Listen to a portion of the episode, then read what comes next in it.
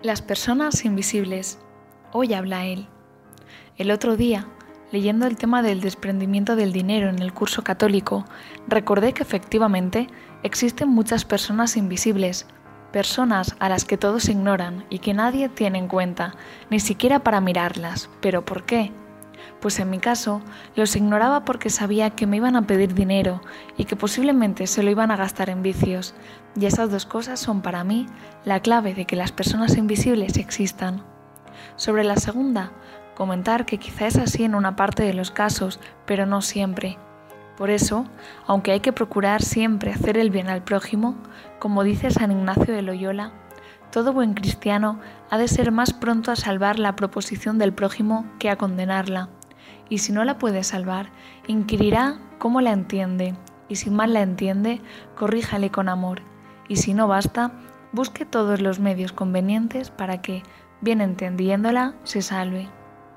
Pues condenar a un inocente por culpa de otro, que si es culpable, es una verdadera injusticia. De hecho, a mí me molesta mucho cuando me han hecho una injusticia en otras situaciones y contextos.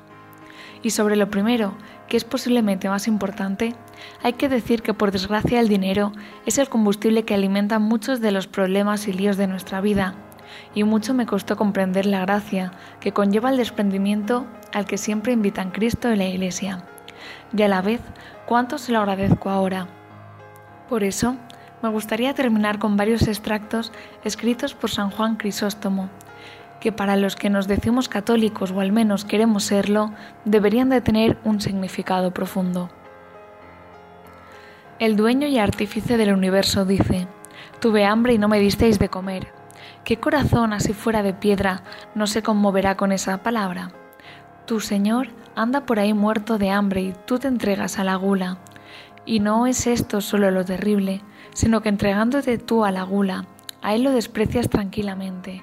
Él anda por ahí aterido de frío, y tú te vistes de seda y no le vuelves la vista, ni le muestras compasión, sino que pasas despiadadamente de largo. ¿Qué perdón puede merecer semejante conducta?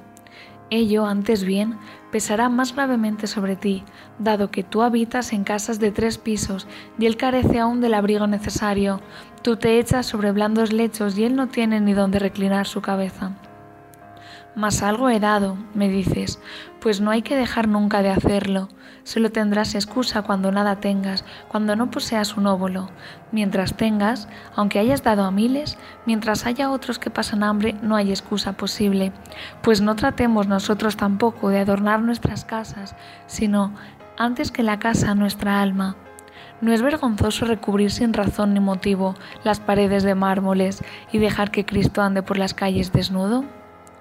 Así pues, y dentro de mi debilidad como persona, voy a procurar con la ayuda de Dios que para mí no existan ya más personas invisibles.